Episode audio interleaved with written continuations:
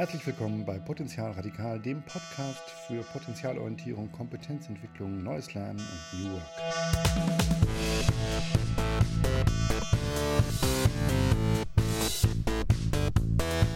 Heute zu Gast bei mir Boris Jermer, Gründer und Geschäftsführer der Sprachkultur GmbH, ein Mittelstandsberater aus Köln. Wir unterhalten uns darüber, wie man beim Mittelstand Transformation gestaltet, da die Menschen mitnimmt und gemeinsam eine richtige Sprache dafür findet.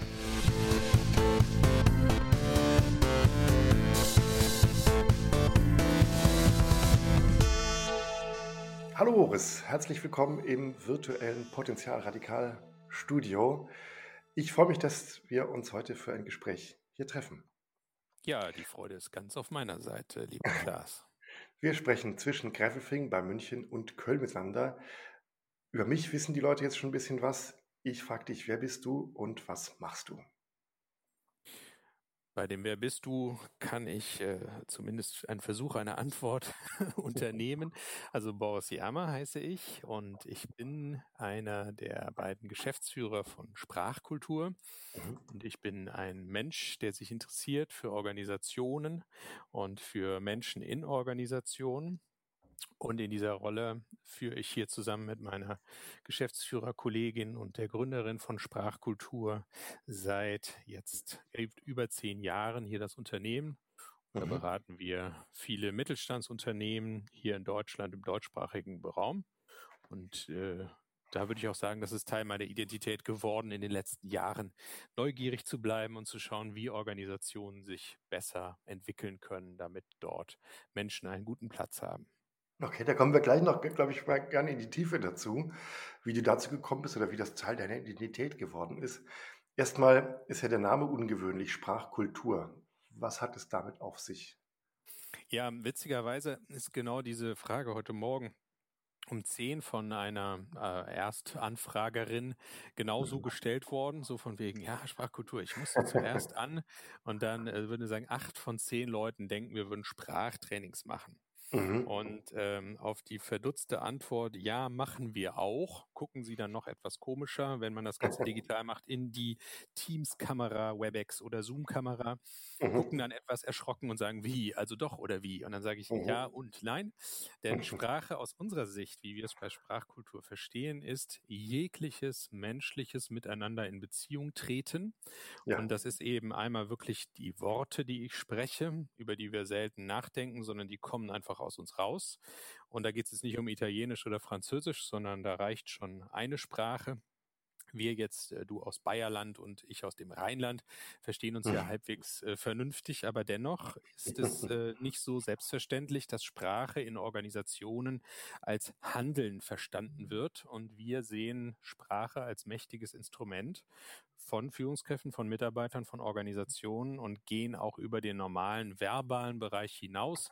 Also für uns ist Sprache auch das Nonverbale, also das, was man über den Körper ausdrückt, aber auch das Paraverbale oder das Transverbale, also das, was mhm. quasi über Sprache insgesamt transportiert werden kann.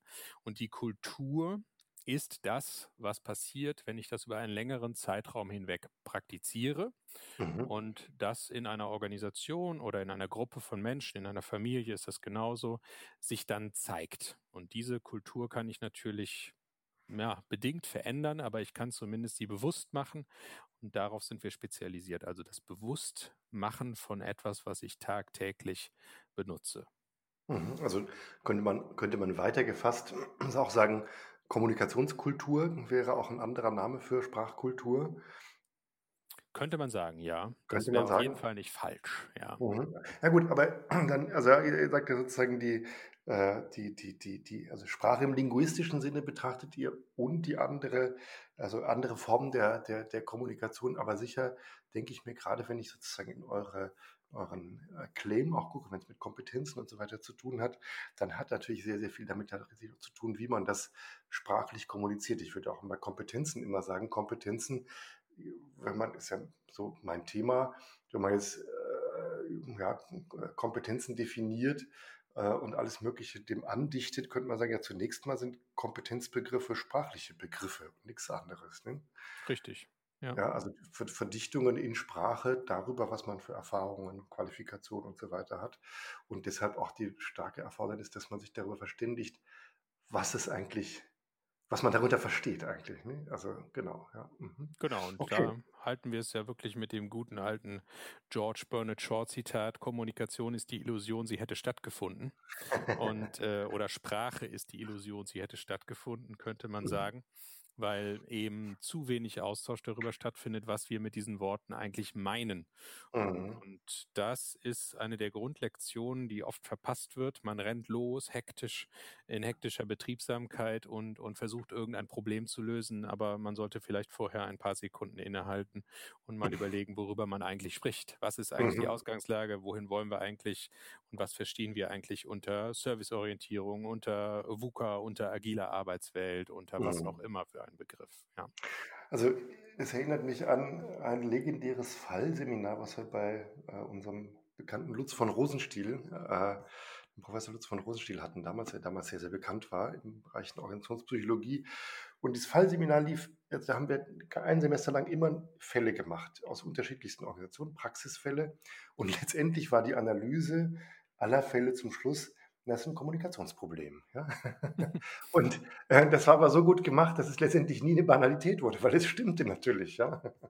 Ganz genau. Ja, so, ne, wenn man es jetzt wirklich äh, auf der übergeordneten Ebene schaut, ist eigentlich jeder Auftrag, den wir erfüllen, das ähm, Herausarbeiten dieses Kommunikationsproblems und das Finden von Lösungsstrategien für mhm. dieses spezifische Kommunikationsproblem. Ja, und insofern kann man, kann ich da dem lieben Lutz von Rosenstiel beipflichten und sagen, wenn ich es komplett runter destilliere, was bleibt unten für ein Tröpfchen übrig? Und das ist dann ein, ein Sprachproblem, ein Kommunikationsproblem zwischen verschiedenen Menschen oder manchmal sogar auch innerhalb eines Menschen. Ja, also ja. wenn ich mit mir mhm. selber nicht ordentlich rede, dann äh, mache ich mich selber runter oder mich klein oder werte mich ab und äh, auch innerhalb von Personen kann es eben zu Zerwürfnissen oder zu gewissen Schwierigkeiten kommen.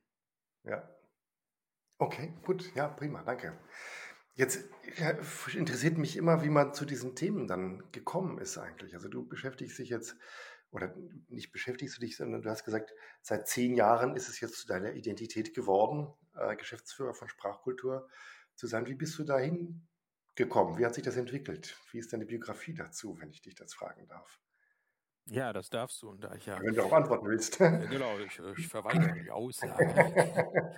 ähm, also ich bin dahinter, also hinter der Tatsache, dass ich äh, gerne mit Organisationen mich beschäftige, ähm, schon immer mit Leib und Seele Unternehmer gewesen. Ich habe mein erstes Unternehmen mit 16 gegründet, äh, noch mit meiner äh, Mami zusammen zum Gewerbeamt marschiert, um mhm. dort eben die nötigen Unterlagen auszufüllen und habe damals angefangen, Internetseiten zu basteln in mhm. einer Zeit, wo man das eigentlich noch nicht wirklich brauchte und es das Internet kaum gab.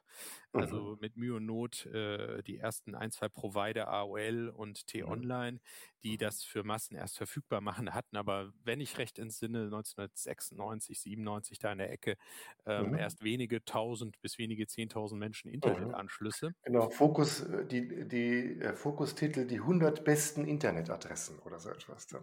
Ja, genau, hätte man sich damals alle äh, Domains äh, registrieren müssen und dann hinterher für äh, Zehntausende von Euros an DAX-Konzerne mhm. verkaufen müssen, genau. dann wäre ich raus aus der Nummer. Aber ja. so habe ich im Grunde angefangen, darüber nachzudenken, äh, wie funktionieren Unternehmen, wie funktionieren Organisationen, versucht mein eigenes kleines Ding da zu machen und habe das dann mhm. auch studiert, also Medienmanagement im ersten Berufsstudiengang äh, auf Bachelor. Damals war das mit dem Bachelor noch nicht so langläufig wie heute. Ähm, mhm. in England, in Köln, äh, in London, in Köln und in München äh, das studiert und wirklich von der Pike auf Programmieren und ja, das, was man jetzt so heute unter neuen Medien oder Multimedia versteht, Datenbanken, Videoschnitt, das ganze Zeugs und habe dann darüber eigentlich das Thema Technologieentwicklung, Unternehmensentwicklung nochmal anders kennengelernt und habe dann nach ähm, ein, zwei Jahren Praxis und weiteren unternehmerischen Tätigkeiten ähm, dann nochmal Gesellschafts- und Technologiewissenschaften in den Niederlanden und in Spanien studiert. Mhm. Und dieser Studiengang, dieses gesellschaftswissenschaftliche, hat eben soziologische Dimensionen, wo man sich damit fragt, was passiert mit Menschen, äh, die gewisse Technologien adaptieren, also annehmen oder auch verweigern, was ist mit Risikowahrnehmung, was passiert, wenn eine neue Technologie entsteht. Ähm, das führte mich dann in dieses Feld noch tiefer hinein. Und dann ist man irgendwann bei der Frage, ja, was kannst du da tun? Man kann selber Unternehmer sein. Das bin ich mhm. seitdem mhm. und auch heute noch mit Leib und Seele. Und mhm. man kann aber natürlich auch anderen Unternehmen dabei helfen, selbst erfolgreicher da zu sein. Und mhm. am Anfang, so die ersten Jahre, war ich noch so ein bisschen sehr auf dieser klassischen Berater-Berater-Seite. Also du mhm. stellst dich hin und erklärst jemandem, wie es geht. Und mhm. Step by Step mit all den Ausbildungen, die wir da noch gemacht haben, systemischer Organisationsberater, Coach, Trainer, Supervisor, Mediator, Großgruppenmoderator, diese Geschichten, ähm, wird man dann immer ein, ein, wenn ich sagen darf, ein klein bisschen erleuchteter. Und für ja. mich die Erleuchtung ist halt wegzugehen von dem Ich weiß, wie es geht, hin zu ja. einem etwa etwas Edgar Scheinhafteren, ja. Ähm, ich bin da demütig und weiß nicht genau, was euch hilft, aber ich habe Ideen, wie wir es rausfinden. Und ich bin mir sicher, wir werden bessere Antworten finden als heute. Lass uns ja. gemeinsam auf den Weg gehen. Und das führt mich eigentlich dann zu diesem Bereich der systemischen Organisationsberatung oder Organisationsentwicklung. Mhm. Und in diesem Zuge dann natürlich auch zu den begleitenden ähm, Trainings und Coachings für die Führungskräfte, für die Führungsmannschaft, mit denen wir dann tag tagtäglich arbeiten dürfen. Ja, Okay, ist mir immer sehr sympathisch, wenn äh, die Rede auf Edgar Schein kommt, weil äh, gerade diesen Ansatz finde ich auch immer besonders hilfreich oder besonders gut. Hat er das Besondere auch, dass er ja, ja, äh, das ist eine, eine Offenheit ähm, von einem selber erfordert, dass es natürlich jetzt vom Unternehmerischen her schwierig zu skalieren ist, wie man da so vorgeht. Ähm, und äh, auch ja eine Bereitschaft und eine eine gewisse Intellektualität, würde ich sagen, vom Gegenüber irgendwie auch abverlangt. Also so kenne ich das auf jeden Fall, dass man sozusagen, ja, äh, ja, also manche wollen ja auch eine fertige Lösung, ja, also das ist, kann ja, kann ja ein bisschen schwierig sein bei der ganzen Geschichte. Ja, Absolut. Also dieses We Want Solution, ja. Also ich hatte jetzt auch gerade hier vor unserer Aufnahme auch wieder einen Kollegen in der Leitung, der auch mhm. so diese Idee hatte, da, da ist seit über anderthalb Jahren läuft da irgendwas gehörig schief. Da gibt es ein ja. wirkliches äh, Problem zwischen ihm mhm. und Teilen der Führungsmannschaft. Die reden nicht miteinander, die versammeln sich hinter dem Rücken dieser Führungskraft und mhm. schmieden Pläne gegen den, ähm, gegen den Chef sozusagen. So, und da kannst du jetzt nicht einfach irgendwie zwei Stunden Coaching oder einen halben Tag Workshop machen und alle sind wieder lieb, sondern mhm. da hast du im Grunde eine Gemengelage, die sich über eine sehr lange Zeit verselbstständigt hat oder eine bestimmte Richtung entwickelt hat. Und da ist es jetzt vermessen zu glauben, dass man das eben mit etwas Zauberstaub oder einer kleinen Glückspille wieder gerade zieht, sondern da musst du halt in die Veränderungsarbeit gehen. Und das ist äh, mhm. mühevoll und kleinschrittig. Und da denken einige immer, ähm, legst den Schalter um, rufst du bei dem Consultant deines Vertrauens an und der wird es schon richten, ne? was du hier mhm. im letzten Jahr verbockt hast, sozusagen. Es gibt immer noch manchmal so ein bisschen diese Vorstellung auch von, also äh, wenn man als äh, Consultant irgendwo reinkommt oder, oder auch als Psychologe, gerade also ich als Psychologe erlebe das, dass es immer noch manchmal welche gibt, die sagen, gibt es nicht da irgendwie so einen Trick, wie meine Leute ticken oder was ich denen sagen kann, dass das so, dass das so läuft, wie ich, wie ich das möchte, ohne dass sie es so richtig merken. Aber es wird weniger, ist so meine, meine Wahrnehmung. Also dieses transformationale, ich muss mich verändern, damit die anderen sich ändern, wird mehr aus meiner, aus meiner, aus meiner Beobachtung auf jeden Fall. Ja, die, die, man könnte auch sagen, die Anzahl der der Leute, die äh, sehr ungewöhnliche Realitätsabbilder haben, wird etwas geringer. ähm, aber es sind schon, also die Erwartung ist schon immer, löse mir mein Problem. Also das ist auch mhm. heute noch so. Äh, bei uns ist ja der überwiegende Klientel sind Mittelstand, mittlerer ja. und größerer Mittelstand. Das sind schon auch natürlich Menschen, die es gewohnt sind, sehr praktisch und pragmatisch an ihre Probleme ranzugehen und nicht mhm. mit uns tiefen philosophische und psychologische Diskussionen zu führen über Persönlichkeitsmodelle, sondern die haben, die haben Problem and want Solution. Ja, also die wollen einfach eine Lösung haben. Und dann ja, muss man gucken, dass das Vertrauen stark genug ist, dass die Leute sich auch ein paar Sekunden ähm, damit beschäftigen wollen und dem auch die Priorität einräumen, weil aus unserer Überzeugung eben diese viele Themen sich eben nicht einfach banal lösen lassen. Das sind komplexe Gemengelagen, die müssen auch mit ähm, einer gewissen Tiefgang auch betrachtet werden. Mhm. Das ist ja auch eine Frage, die ich so habe? Also, man hat ja also, man hat sozusagen man kann viel intellektuellen Überbau sozusagen bauen, ja, und den äh, oder Unterbau, wie man es auch nennen mag, viel intellektuelle, wissenschaftliche oder theoretische Fundierung, äh, dem Ganzen geben. Ähm, und auf der äh, auf der anderen Seite, gerade weil ihr dieses, äh, Klientel Mittelstand habt, ist eben dieser Pragmatismus da. Das heißt, dieses Sendungsbewusstsein, New Work, Agilität und so weiter. Äh, das, äh, wie schafft ihr das, dass das nicht ins Leere läuft, sondern dass es eben in diesem Pragmatismus endet, ja, also Inhaber geführt und ähm, äh, sozusagen auch eine gewisse Sparsamkeit dann dadurch und äh, lösungsorientiert und, und so weiter, äh, da, da in, die Umsetzung zu kommen bei den, bei den Bauernkunden. Das würde mich sehr interessieren. Ja, das ist natürlich immer so ein bisschen eine Ermessensfrage, äh, wie weit möchte sich der Auftraggeber, der Kunde, der Geschäftsführer, der Vorstand da mhm. reinbewegen. Ja, und es gibt mhm. Leute, die wollen sehr gerne eher an der Oberfläche bleiben und dann gibt's halt sozusagen die kleine Dosis. Wir müssen ja nicht jeden mit unseren äh, Gedanken ähm, äh, beglücken. Wir können das durchaus extrem einfach halten, ja. Und wenn jemand sagt, mich interessiert überhaupt nicht, wie ihr Kompetenzen definiert, Hauptsache ihr macht jetzt ein Projekt, dann können wir das auch machen. Das macht uns zugegebenermaßen ein bisschen weniger Spaß, weil wir schon auch gerne Menschen um uns herum haben, Mitarbeiter, Kunden, die einen gewissen Tiefgang zumindest akzeptieren und zulassen. Aber wenn mhm. jemand sagt, ich habe hier ein ganz spezifisches Thema, löse mir das, dann müssen wir niemanden mit unseren äh, Grundsatzüberlegungen beglücken. Ja, also das können mhm. wir auch. Der Schlüssel ist halt da, äh, sein Gegenüber halt vernünftig aussprechen zu lassen und zu gucken, was ist er bereit, ähm, da zu investieren, an Tiefgang, an Zeit, an Nerven und an äh, Gesprächen. Und mhm. wir haben eigentlich, wenn wir jetzt auch in größeren Runden sind, ähm, die es heute ja überwiegend dann digital gibt, aber es gibt sie noch, mhm ähm, erleben wir, dass das halt wieder wie immer im Leben Gauss verteilt ist. Du hast, heißt, du hast, wenn du jetzt 20 Leute hast, immer zwei, drei, vier, fünf, die haben Freude an einem intellektuellen Tiefgang. Ja, die wollen dann auch mehr, die fragen nach Büchern, die wollen sich einlesen, die wollen Videos haben. Dann gibt es viele, die sagen, oh ja, so ein bisschen erklären ist ganz nett. Und dann hast du eben auch drei, vier, fünf, sechs dabei, die verweigern eigentlich jeglichen intellektuellen Tiefgang. Die sagen, das ist mir total egal.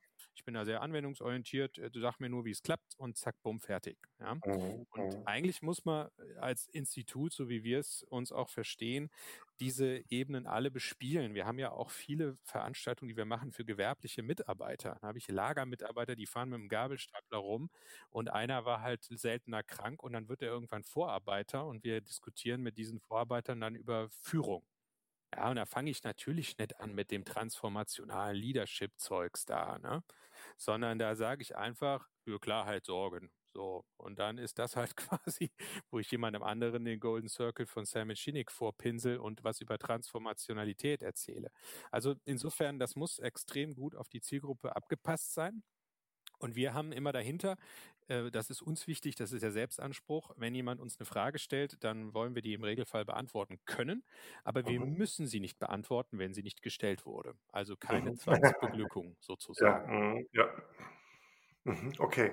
Und ihr hast jetzt gerade gesagt, ihr seid Institut, ja, das heißt, also, ähm, das hast du auch mal in einem anderen Gespräch gesagt, also ihr seid sozusagen weder einfach sozusagen ja quasi Beraterbude, ja, noch seid ihr sozusagen, das hast du auch mal gesagt, äh, in einem unserer Gespräche, noch seid ihr sozusagen hm, ja, Coaches, die am, äh, sind wir hier in Bayern, äh, die am Ammersee sitzen und sich sozusagen überlegen oder warten darauf, bis jemand anruft und sie dann, äh, und sie dann sozusagen bucht, sondern ihr seid natürlich ein Unternehmen.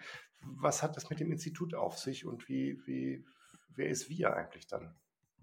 Ja, also der, der, der Wir-Kern ist sicherlich meine Kollegin, die Jessica Andermer und ich, die mhm. halt letztlich auch ähm, die Thementreiber sind, auch letztlich die Unternehmensentwicklung natürlich bestimmen. Wir mhm. haben, als wir letztens zusammensaßen und so ein bisschen überlegt haben, wie haben wir das eigentlich die letzten drei, vier, fünf Jahre entwickelt, das Unternehmen, Mhm. Auch wir als Unternehmen müssen uns ja weiterentwickeln, haben wir festgestellt. Wenn wir ehrlich sind, haben wir sehr stark auf, auf unsere Interessenslagen äh, den Laden hin äh, entwickelt. Also Beispiel, ja. uns interessierte vor sieben, acht Jahren das Thema Großgruppe. Also was mache ich eigentlich, wenn ich mit 200 Leuten im Raum eine Zukunftskonferenz mache? Mhm. Das ist natürlich was völlig anderes als eine Kleingruppenmoderation, was wir vorher schon konnten. Du musst mhm. ganz anders in deiner Rolle als Moderator fungieren. Also haben wir eine Ausbildung in der Schweiz gemacht, ähm, haben danach uns einen Kunden gesucht, der da Lust drauf hatte und dann haben wir das irgendwann ins Portfolio aufgenommen.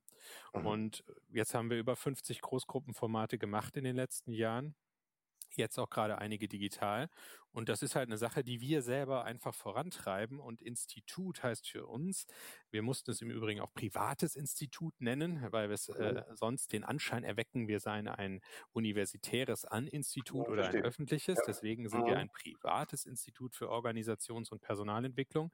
Und mhm. für uns war dieser Untertitel unter Sprachkultur so wichtig, weil wir sagen, wir wollen eben nicht nur ein Berater sein, der Dienstleister ist für Kundenanfragen, sondern wir wollen auch forschen und wir wollen auch das dahinter besser verstehen, also einen mhm. gewissen intellektuellen Tiefgang ermöglichen und auch forschend zu sein. Und wir haben neben der Tatsache, dass wir jetzt unser zehntes oder elftes Buch veröffentlicht haben, ähm, mhm. viele, viele hundert äh, Videos und Wissensbeiträge gedreht in den letzten Jahren Mhm. und sehen uns im Grunde schon auch ein bisschen als Applied Sciences, als angewendetes Forschungsinstitut, weil wir mhm. Dinge einfach gerne experimentell erproben, wenn sie sicher genug sind, sie einzusetzen und dann auch die Sachen weiterentwickeln, Modelle weiterentwickeln, weiterdenken, adaptieren und auf andere Kontexte übertragen. Daher so ein bisschen auch die Idee des Instituts, äh, mhm. hoheitlicher Name, aber wir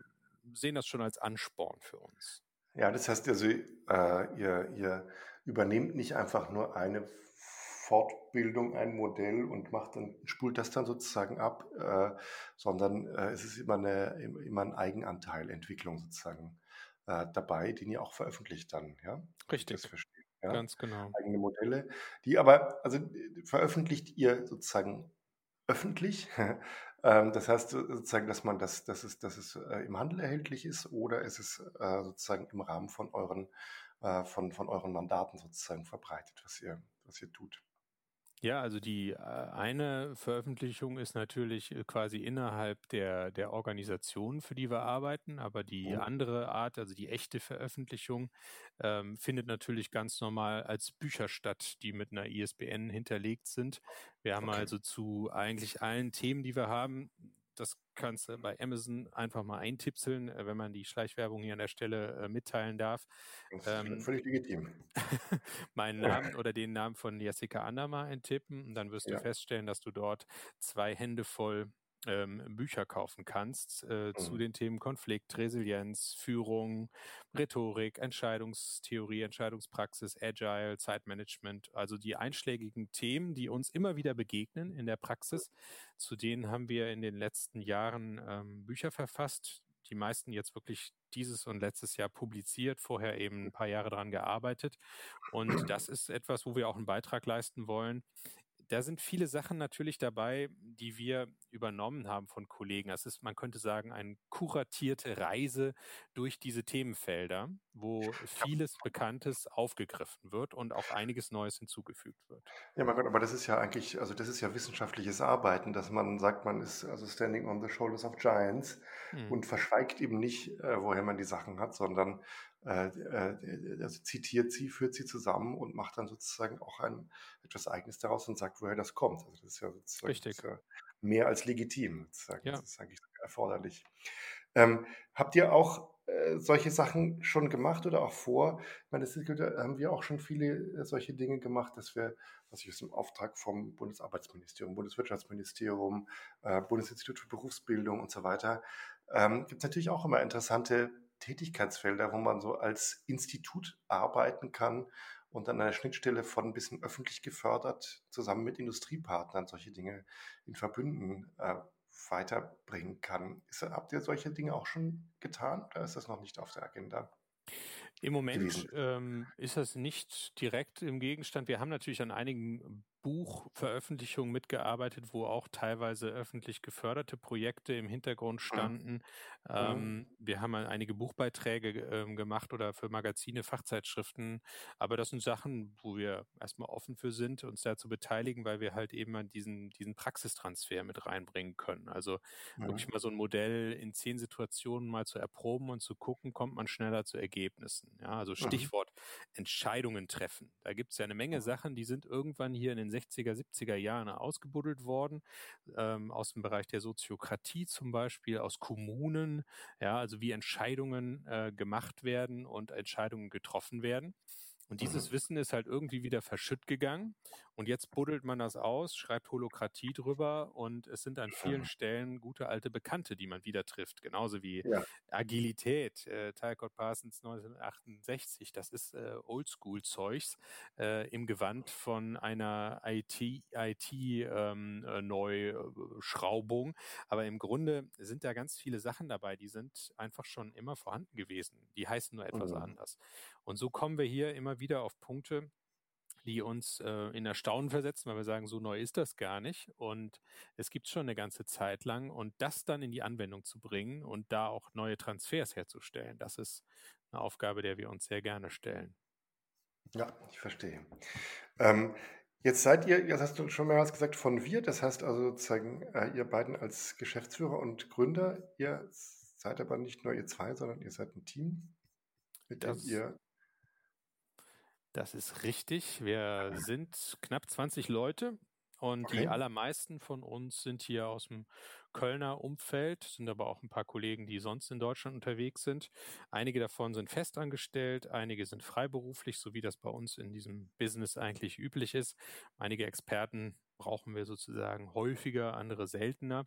Ähm, und das ist eben auch ein sehr, sehr interaktiver und interdisziplinärer Haufen, den wir hier ähm, haben. Und es sind äh, tolle Leute dabei, die wirklich ähm, teilweise aus sehr, sehr unterschiedlichen Hintergründen ähm, kommen und nicht nur klassischen BWL-Hintergrund oder nur psychologischen Hintergrund haben, sondern eben aus ja. wirklich verschiedenen Disziplinen kommen, vom Diplom-Sportlehrer über Sinologen, über Psychologen, ähm, Germanisten, Architekten. Ja. Wir haben eine Architektin mit im Team und ja. eben Leute, die auch sehr technische Hintergründe haben. Ja. Verstehe, okay. Jetzt hast du nochmal zum Thema Mittelstand, ja? Jetzt hast du sehr, sehr viel mit dem Thema, also mit Mittelständlern zu tun.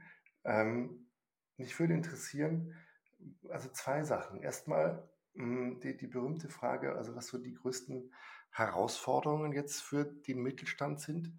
Und der Mittelstand ist ja sozusagen das Rückgrat der, der deutschen Wirtschaft, wie man immer sagt. Und äh, da ist immer die Frage, ja, ja, äh, das kannst du jetzt auch nicht, also das ist ja, das also das ist ja eine prophetische Frage sozusagen, wo da die Reise hingeht oder wo du die Chancen siehst.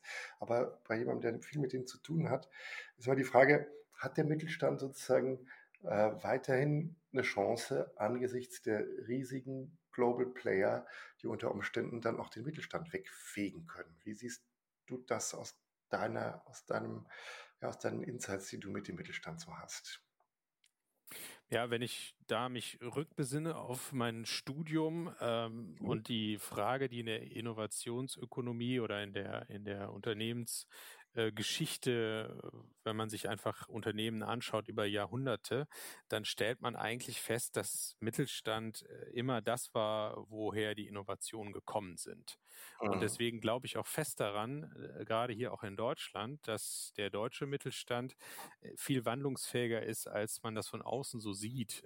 Das ein mhm. oder andere Unternehmen mag ein bisschen piefig und oldschool daherkommen, aber wenn man dann mhm. mal drunter guckt, was machen die eigentlich und wie haben die die letzten 30, 50 Jahre hinbekommen, dann stellt mhm. man fest, dass sie doch eine überraschende Wandlungsfähigkeit haben und dann auch eben das mitbringen, was ein Konzern äh, schwerlich hat, äh, nämlich wirklich eine Umsetzungsgeschwindigkeit, wo in einem Konzern erstmal Jahresplanrunden und Budgetverabschiedungen, äh, Forecasts erstmal jahrelang gewälzt werden mit mhm. ewig langen Excel-Tabellen und im Mittelstand sagt der Chef äh, mittags, dann lassen Sie uns ausprobieren und zack, Feuer frei. Also ja. man kommt schneller in die Umsetzung. Man stellt fest, dass äh, bei den großen technologischen Wandlungsprozessen mehr als die Hälfte der Sachen, die neu sind, äh, von eher kleineren Strukturen ausgegangen sind. Also mhm. es ist heute auch nicht mehr die Einzelperson, so ein Thomas Alva Edison oder, oder ein Albert Einstein, die, die zwar auch teilweise nicht alleine gearbeitet haben, aber die so als Monopersonen in die Geschichte eingegangen sind ist es heute eher Teams und kleine Teams, aber eben auch Mittelständler, die wirklich diese Akzente setzen und von denen diese Innovationen ausgehen. Und deswegen bin ich da eigentlich sehr optimistisch, ähm, was eben diese vielen Mittelständler angeht. Klar, das entbindet mich nicht davon, äh, immer wieder mal zu fragen, äh, worauf basiert mein Geschäftsmodell? Ist das noch aktuell? Und wo verdiene ich in fünf Jahren mein Geld oder in drei Jahren mein Geld? Und wenn ich jetzt Abgaskrümmer herstelle äh, und Zuliefer für die Automobilbranche bin, da habe ich im Moment ein Thema. Und das hatte ich aber auch schon vor zehn Jahren. Nur da hat es keinen interessiert. Ne? Da erinnere ich mich dunkel, 2008, 2009 habe ich mal hier vor, den, äh, vor dem Deutschen Gewerkschaftsbund hier in Köln meine Vorlesung gehalten zu dem Thema ähm, Zukunft der E-Mobilität vor dem Kontext Unternehmenswandel da haben alle, da habe ich gesagt, ein äh, E-Auto hat 200 Teile, ein Verbrenner hat 1400, hat die Daumen. Ja. So, was glaubt ihr, was passiert, wenn wir diese Autos bauen? Eines Tages haben alle gesagt, ja, da braucht man wohl weniger Leute für. Ne? Richtig. Ne? So, was passiert mit den anderen? Ja, die brauchen wir dann nicht mehr. Also, das sind so Konsequenzen, die waren halt auch eben schon 2.5 oder 2.10 ersichtlich, aber sie kommen erst 2.20 zum Tragen. Und das mhm. ist eine Sache, wo halt ähm, ein Konzern wie ein Volkswagen oder ein Daimler ähm, jetzt langsam aber sicher auch in das Bewusstsein kommt, dass dort nicht einfach weitergearbeitet werden kann wie mit Dieselantrieben. Ähm, und der Mittelstand ist da im Regelfall ähm, adaptiver, anpassbarer. Aber natürlich gibt es auch da einzelne Unternehmen, die massive Schwierigkeiten haben und eben diesen Wandel äh, nicht hinbekommen werden. Und das ist, oh. würde, würden wir sagen, dass der Unterschied zwischen einem Mensch und einer Organisation. Der Mensch hat ein Recht auf Überleben, die Organisation nicht. Wenn man sie nicht mehr braucht und der Organisationszweck nicht mehr erfüllt wird, nämlich einen Nutzen zu stiften und eine Aufgabe zu erfüllen, dann hat die Organisation auch keine Berechtigung mehr. Und das ist klingt brutal, aber letztlich ist das eben Teil dessen, was wir jeden Tag erleben. Wenn eine Organisation nicht mehr weiß, was sie kann und was, wie sie es hinbekommt, dann hat sie sozusagen ihren Berechtigungsschein verloren. Und Jeff Bezos hat doch selber gesagt, dass er davon ausgeht, dass Amazon in 40 Jahren nicht mehr existieren wird, einfach. Ne? Ja, zumindest nicht in der jetzigen Form. Und ich meine, man schaue sich das an, 98, ich erinnere mich dunkel, da war das halt ein Buchladen. Ne? Ja. Damit verdienen die heute nur noch einen Bruchteil ihrer Umsätze und es ist oh. eben heute ein, ein Cloud-Anbieter, der zwischenzeitlich noch hin und wieder ein, ein Buch verkauft. Ne?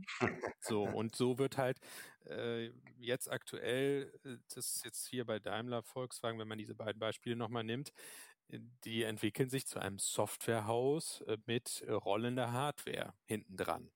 Genau. Und nicht ja. mehr zu diesem großen, wichtigen Motor, wo man stolz drauf ist, dass der 100 Jahre schon brummt und stinkt, sondern ja. zu etwas, was eben smarter, schneller, kleiner, universeller ist und eben sehr stark softwarelastig ist. Ja. Mhm. Schöner Satz. Ähm, Menschen haben äh, das Recht sozusagen zu überleben, Organisationen nicht. Äh, äh Finde ich, bringt es sehr schön auf den Punkt, ja. Hm. Okay, vielen Dank, ja. Ähm, noch ein Thema, du hast es vorhin schon kurz gesagt, äh, weil es, äh, weil du jetzt gesagt hast, also Großgruppen macht jetzt auch so ähm, äh, Corona-bedingt äh, dann digital. Das würde ich noch, äh, würde ich noch gerne kurz ansprechen, ähm, weil ihr sehr sicher immer sehr, sehr viel mit äh, Präsenzen gearbeitet habt und sich das jetzt natürlich in der Corona-Zeit extrem gewandelt hat. Eigentlich habe ich ja schon auch so vorweg gesagt, und das denke ich, merke ich auch selber in, in Gesprächen immer, äh, das Thema Corona macht dann rundum keinen Spaß. Ja, es ist blöd, dass es da ist und eigentlich ähm, ist auch so, dass man schon irgendwie ganz schön viel jetzt darüber reflektiert hat. Trotzdem finde ich es äh, ähm, äh, interessant, sich zu überlegen und auch zu hinterfragen oder zu, zu fragen, wie die Einschätzungen sind was bleibt denn wohl, ja, in dem, sagen wir mal, in dem Jahr, wenn wir Glück haben, dass es im Jahr nicht mehr so eine Relevanz hat wie jetzt. Also jetzt haben wir Herbst 2020, Herbst 2021. Hoffen wir mal, dass der Herbst oder Winter 2021 nicht so dunkel wird. Aber was bleibt sozusagen von der Arbeitsweise? Ja, ja also erstmal teile ich die Einstellung nicht, dass die jetzige Zeit irgendwie düster oder dunkel ist. Ich genieße es eigentlich sehr, ähm, ja. mal wirklich ähm, nicht so viel zu reisen. Wir haben die letzten Jahre immer 100 Nächte draußen verbracht, viele Menschen hier aus unserem Team. Und es ist wirklich ein gewisser Luxus, einfach mal konzentrierter an einem Ort zu sein. Also für mich ist ja. es eher eine Zeit der Fokussierung, der Besinnung. Und ich erlebe auch doch irgendwie so ein Shift, der draußen passiert, wo Leute anders denken, sich nochmal anders hinterfragen als in Zeiten mhm. der Ruhe und des Wohlstands und der Erholung, sondern dass mhm. da einfach durch diesen Stress, der von außen kommt, durch diesen exogenen Schock, wenn man so sagen möchte, ähm, viele Menschen aber eben auch viele Organisationen sich diese Frage stellen, wo ist mein Platz? Äh, wie mache ich morgen weiter? Und auch wie geht es nach Corona weiter, wenn es dieses Nach jemals gibt? Äh, auch das gefühltes ja Nach, man sagt ein, Gefühl, ein gefühltes Nach oder genau. ist nicht mehr nicht mehr akut, sagen wir mal. In welcher Weise? Genau, wenn sozusagen wieder äh, etwas normaler äh, ja. äh, gearbeitet werden kann. Und was auf jeden Fall festzustellen ist, wenn man sich jetzt ein digitales Format und ein analoges anschaut, also sagen wir mal, ja. ich habe ein, ein, Meeting mit 100 Menschen, klassischerweise ja. hätte ich mir ein großes Hotel oder eine Halle gemietet äh, mit einer Abendveranstaltung, lecker Bier und Schnittchen. Und mhm. wenn ich mhm. das jetzt übersetze und mache da ein digitales Format draus, Strategiekonferenz oder. Vertriebskonferenz, dann müssen wir feststellen, dass die digitale Variante nicht viel schlechter, sondern nur ein bisschen anders ist als die ja. physische ja. Live- ja. oder Präsenzveranstaltung. Und sogar im digitalen Raum einige ganz entscheidende Vorteile sichtbar werden.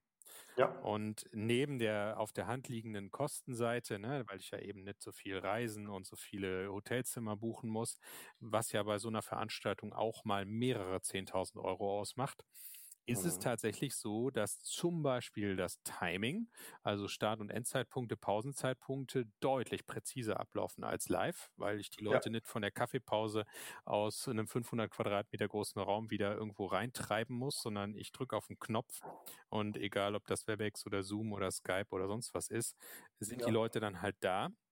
Mhm. Und auch ähm, ist die Disziplin und die Konzentration in den kleineren Gesprächsrunden, die wir immer dann ermöglichen, also diese sogenannten Breakout-Sessions, wo man mit Kleingruppen ja. arbeitet, fünf, sechs Personen für eine Viertelstunde, halbe Stunde, je nach Fragestellung, dass diese Dialoge nicht wirklich viel schlechter sind als in Live. Das berichten die Teilnehmer und zwar dutzendfach, ja. Ja. So. Mhm. Und hinterher ja, es ist richtig, dieses, dieser Ausklang, das gemeinsame Grillen, das entfällt. Aber da kann man auch schöne Alternativen finden. Wir haben da schon sehr interessante Sachen gemacht von Bands, die zugespielt werden, denen es auch mhm. gerade nicht gut geht, äh, wo wir einen Livestream ja. aus dem Wohnzimmer aus Freiburg von der Band letzte Woche hatten. Oder ja. gemeinsames Cocktail-Tasting. Jeder kriegt vorneweg ein kleines Package geschickt und dann machen wir live mit einem Barkeeper ähm, vor dem Rechner dann ein Cocktail-Tasting. Ja, also da okay, gibt es cool, schon ja. auch mhm. nette Sachen, die man machen kann. Ja, ne? Mhm. Also unterm Strich würde ich sagen, wenn das hier noch ein paar Wochen, Monate anhält, werden in Zukunft ähm, unsere Mandanten, unsere Kunden äh, zu Recht die Frage stellen, müssen wir das in Präsenz machen oder können wir das nicht auch äh, digital machen? Und mhm. das müssen wir dann offen diskutieren. Wir sind auch große Freunde von Live, das gebe ich ehrlich zu. Diese, deswegen habe ich auch diesen, diesen Beruf gewählt, weil ich eigentlich gerne Menschen mag. Ich stehe auch gern mal vorne und moderiere was. Ich habe da keinen Stress mit, es macht mir Spaß. Ich kann aber auch sagen, dass diese Art, digital zu arbeiten, an vielen Teilen nicht schlechter und teilweise sogar besser ist als die Arbeit live. Ja, das erlebe ich auch so. Ja, kann ich, ich kann das alles, kann das alles eins zu eins bestätigen. Ähm, und doch denke ich mir sozusagen dann, oder ich denke, es wird, es wird aber auch so sein, dass man sagt, so, jetzt, jetzt reicht mir aber auch das vor der Kiste. Jetzt möchte ich mal ich möchte einfach Leute sehen, ja. Also just for the cause of it, ja. Äh, und das ist auch das, was ich meine mit dem, das war auch was, das mit der dunklen Stimmung. Ich bin selber bin, mir geht's gut, ja, äh, uns geht's gut, äh, wir können uns eigentlich überhaupt nicht beklagen. Eher so ein bisschen so diese, ja, ein bisschen sozusagen diese, diese allgemeine, die, die, die Einschränkung, die Gedrücktheit, die sozusagen so ein bisschen darüber liegt mit den Kindern und, und so weiter, was ein bisschen, was, was, was war ein bisschen blöd ist einfach. Ähm, das meinte ich vorhin mit der, mit, mit der Stimmung. Und ist die Frage, was man davon einfach überhaben wird. Ja? Oder müssen dann die Live-Events so sein, dass man sagt, die müssen dann so besonders und so speziell und aber davon auch so teuer sein, dass sich dann aber auch so richtig lohnt? Oder das, das stelle ich mir auch die Frage. Ja? Ja, also der, der Anspruch an Veranstaltungen steigt in jedem Fall. Ne? Das haben wir aber auch schon bei den ja. anderen Veranstaltungen erlebt, jetzt in den letzten Jahren. Mhm. Die Leute wünschen sich schon immer wirklich so den Wow-Effekt, wie sie dann sagen, ja. oder das, das Besondere. Und wir müssen dann immer ein bisschen manchmal auch eine Entwartung aussprechen, weil wenn es einfach darum geht, eine Strategie für nächstes Jahr zu bauen, da muss man schon mal die Frage stellen, wo hier Platz für Wow ist. Ja, natürlich kann ich, ne, soll ein Ruck durch die Mannschaft gehen und, und durch das Land und durch die Firma. Ja, wenn ich dann aber sage, ich habe äh, kein Geld und nur eine, eine, eine uselige Turnhalle, dann ist die Frage, wo hier der Ruck entstehen kann. Und durch die jetzige Zeit leben die Leute, dass man auch eine anspruchsvolle, hochwertige Veranstaltung digital machen kann. Und das heißt dann auch wieder, dass wenn ich mich dann treffe und es ja viel teurer und aufwendiger ist, dann muss es ja. aber auch mal besser sein noch, als wenn es ja. digital ist. Also mhm. es wird insgesamt vermutlich zu einer Aufwertung von Live-Events führen und man wird sich, glaube ich, noch mehr bewusster freuen, auch auf die echten Begegnungen, weil man eben weiß, es ist nicht selbstverständlich. Bis vor einem Jahr hatten wir gedacht, boah, so triffst du dich halt live. Aber jetzt ja. wissen wir, ne, ich hatte ein äh, Mandat hier mit meiner Kollegin letztes Jahr in der Großgruppe in der HSV-Arena äh, moderiert. Ähm, das ist natürlich cool und da sagt man sich, ja, machen wir das nächstes Jahr wieder, aber ist nix. Dieses Jahr haben wir es halt eben digital gemacht. Ging ja. auch gut, aber ist natürlich für viele dann auch so, ja, schade, dass wir uns nicht gesehen haben. Wenn der AB-Vergleich da ist, dann bevorzugen doch viele Leute auch die echte Begegnung face-to-face. Ähm, wir würden sagen, beides geht gut.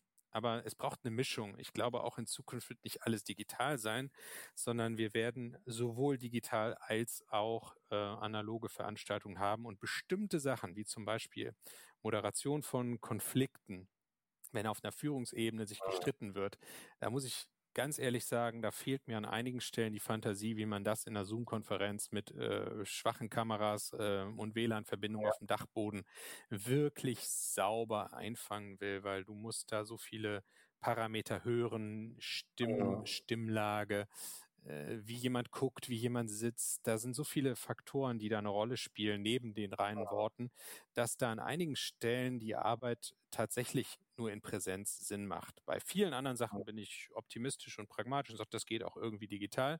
Aber es gibt so ein paar Punkte, wo ich sage, ah, das ist grenzwertig. Das kannst du im Grunde handwerklich nicht sauber abbilden. Letztendlich alles Informelle, ja. Also das ist ja sozusagen auch das nicht, das nicht Formale, was sozusagen da in der Konfliktmoderation eine Rolle spielt, ja, das, oder das nicht Formalisierte, sondern das sonst auf anderen Ebenen beobachtbare und auch sonst das, das ja eben das Grillen und diese ganzen Geschichten, äh, das, was, was sozusagen zufällig passiert, das lässt sich halt, also digital passiert nicht so leicht zufällig, ja. Also das ist, glaube ich, das glaube ich etwas, das Format Barcamp äh, sich sich, sich sozusagen durcheinander treffen. Äh, das funktioniert live eben besonders gut, während das strukturierte, konzentrierte Arbeiten an etwas, das funktioniert wunderbar digital, führt sozusagen noch zu mehr Fokus unter Umständen. Ja. ja. Irgendwie in so eine Richtung. Ja. Zudem noch das andere, das, was, was du jetzt auch sagst, ne, was, was, was, sich, was sich abzeichnet, was bei vielen Digitalisierungsprozessen einfach der Fall ist, dass quasi die Mitte sich schwer tut. Ja? Nicht das Mittelmaß, aber die Mitte. Also sozusagen auch da die, die, äh, die, die High-Class-Meetings, die teuren, äh, die ähm, bleiben dann. Ja? Ähm, die anderen werden ins Digitale geschafft und die so für für die Mittelschicht, ähm, die braucht es, die, die, die, die werden, auf jeden, werden unter Umständen eben nicht live äh, stattfinden, sondern irgendwie anders gemacht. Weshalb sie nicht schlechter werden, aber sozusagen dort ist das größte Einsparpotenzial dann einfach auch da. Ne? Ja, also was auf jeden Fall immer passieren wird, ist, dass das wirklich auf den Prüfstand gestellt wird, von wegen müssen wir es wirklich machen und nur aus der Tradition heraus, ja, wir haben jedes Jahr ein Vertriebsmeeting gemacht im Januar, das ist halt kein Argument mehr, weil dieses Jahr ist eh alles durcheinander geschüttelt worden und man, man sieht, dass man teilweise auch ohne bestimmte Formate ziemlich gut klarkommt. Ja. Wir würden auch immer empfehlen, alle drei bis fünf Jahre sollte man jede organisationale Routine auf den Prüfstand stellen und sagen, brauchen wir das noch? Macht das Sinn? Äh, haben wir eine andere Alternative stattdessen? Und äh, das ist wirklich, man kann immer, immer in Alternativen denken und das Vertriebsmeeting auch mal anders organisieren, ja, und nicht eben immer nur gemeinsam im Hotel äh, in ja. Frankfurt oder in Köln oder in Hamburg. Freund von mir hat mir erzählt, dass im Goethe-Institut, dass es üblich war, äh, bis vor Corona zu sagen, ja, nächste Woche äh, müssen wir wieder nach Paris. Äh, und das selbstverständlich war, für, also wöchentlich für einstündige Besprechungen nach Paris zu fliegen einfach. Das ist natürlich. Ja. ja. kann, kann man sich, kann, es, ist, es ist so kurz her und man kann sich das jetzt überhaupt nicht mehr als, als überhaupt in irgendeiner Weise vernünftig vorstellen. Was vielleicht vorher auch nicht, aber äh, funktioniert gar nicht mehr eigentlich. Das ist richtig, ja. Ja, Boris, ähm, ich stelle dir mal die Frage so gegen Ende, äh, wo man was über dich lesen, hören, sonst wie kann. Du hast vorhin aber schon gesagt, es gibt, äh, gibt auf Amazon einiges von dir zu lesen, von euch zu lesen. Das äh, verlinke ich einfach. Dann sozusagen gibt es noch mehr Werbung, als du eigentlich ursprünglich überhaupt machen wolltest. und äh, dann noch die Frage, wo man noch etwas über dich erfahren kann oder von dir erfahren kann. Ja, also dieses, ähm, diese Bücher, die wir da geschrieben haben in den letzten Jahren, ist sicherlich der tiefste Einblick, einfach unter dem Namen mal beim äh, Online-Buchhändler des Vertrauens nachgucken. Und ansonsten ist natürlich auf unserer Internetseite sprachkultur.eu ist natürlich vieles berichtet, wie wir arbeiten, auch zu meiner Person, auch zu den anderen Kollegen einiges geschrieben.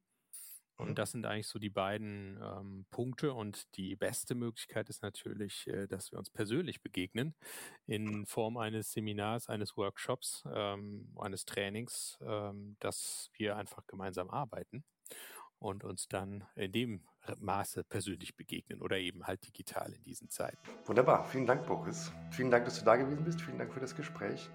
Und ich kann nur sagen, bis bald. Ja, danke dir, Klaas, für dieses tolle Interview. Dir auch viel Erfolg und auf bald.